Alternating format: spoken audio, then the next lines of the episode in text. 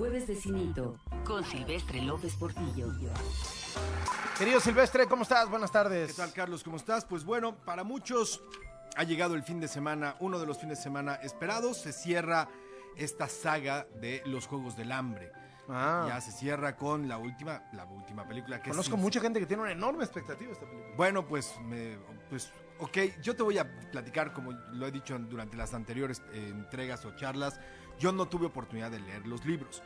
Y ahí te va. Yo siento que esta saga fue como una, como una comida realmente deliciosa. Haz de cuenta el primer plato que te sirven, el segundo plato maravilloso, el tercer plato, el plato fuerte fue una joya. Y esta tercera película es como ese postre y de repente te toca flan, ¿no? Y dices, pues el flan, ¿te Está gusta el rico. flan? Está rico, está bien, pero te esperabas algo más Claro. y te tocó el flan. Así sales, dices, de repente dices, ¿está bien la, la película? Sí. ¿Este es el final o qué? Al final, sí, y así acabó, pues sí. Acabó bien, pues sí. O sea, a nivel de crítica podrías decir, híjole, pues la película, los personajes medio se cierran. Yo creo que los dos principales cierran. No me gusta cómo cierran. Platiqué con gente que me decía, es que así es el libro. Pues, pues qué feo libro. Pues o sea, pues qué pena de escritura del final.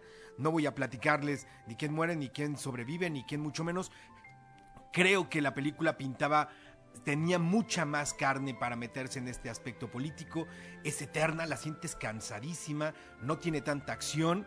Y no por la acción misma, sino porque yo pensé que la primera parte de estas de Sinsajo era toda esta situación política del personaje Katniss Everdeen que se autoriza para hacer, o se les permite usar su imagen para hacer el Sinsajo. Y en la segunda parte iba a ser esta rebelión. Y de repente la rebelión de verdad es una rebelión muy sin chiste. La televisión y los medios quedan muy de fuera. Muchos personajes secundarios terminan muy muy mal. Y algunos personajes que van a ser de importancia también llegan a final de cuentas de sorpresa. Y termina la película y dices, bueno, Pues ya se acabó. chinquelas. Sigue siendo para mí una de las mejores sagas en el sentido de, ah, ya ves que han salido estas de Maze Runner o Insurgentes, Divergentes y todas las nombres de avenidas que les quieras poner a las películas, pero de verdad, esta yo esperaba de verdad un 9, 9, 5 y me quedo con un 8.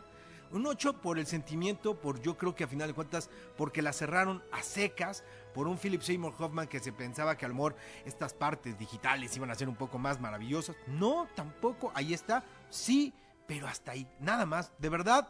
Es una pena, ojalá la gente que haya leído los libros y les encanten los libros, se metan a ver la película y digan, ah, es que cerró como ya lo leí, pues qué bueno, la gente que tenga demasiadas expectativas, bueno, abusados porque a lo mejor pueden salir con, ya cerró, ya se acabó, ni modo, no me va a dar tanto café, la verdad. Esta película Bueno. para mí se queda de 8. Y la segunda que se estrena, sorprendentemente es una película de 8.5, fíjate, ahí te va.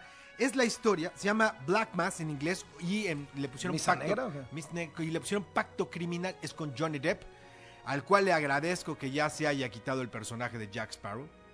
De verdad. Es la Oh, historia. Le duró, ¿no? No, bueno, no, ya todo lo que hacía, de verdad todo, todo, sin disfraz. Todo era disfraz, él. Todo era él.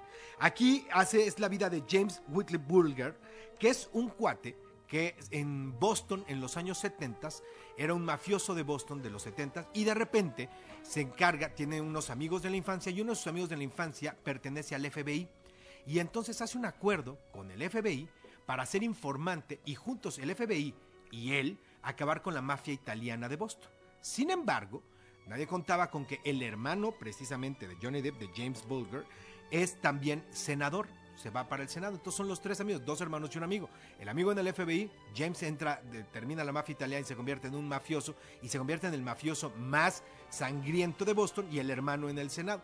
Y la película es precisamente este surgimiento de este mafioso. Está basado en una historia real. Si le pueden, métanse en internet, van a ver la interesantísima historia de este, de este gángster. Está muy interesante. Es más, digo, por ser, si se meten a ver la vida real, van a saber el final de la película, pero la trama y la historia es interesante, está muy bien planteada. Creo que la película vas viendo los personajes cómo van evolucionando, cómo van también en la parte de la decadencia, están muy bien actuadas. La película yo creo que cierra bastante bien y bueno, es uno de los ejemplos también de una cinta de estas del género de gangsters que funcionan, funcionan bastante bien. Estas son las dos grandes que se estrenan. A ver, solo Johnny Depp se le podía poner al cinzajo a los golpes en la taquilla, mi querido. Yo, pero yo me quedo con, por formato diferente, 8.5 la de Johnny Depp y creo que el cinzajo realmente por ser un flan de 8. Gracias, querido Silvestre. Que estés bien. Silvestre López Portillo, comentarista de cine en Contraportada.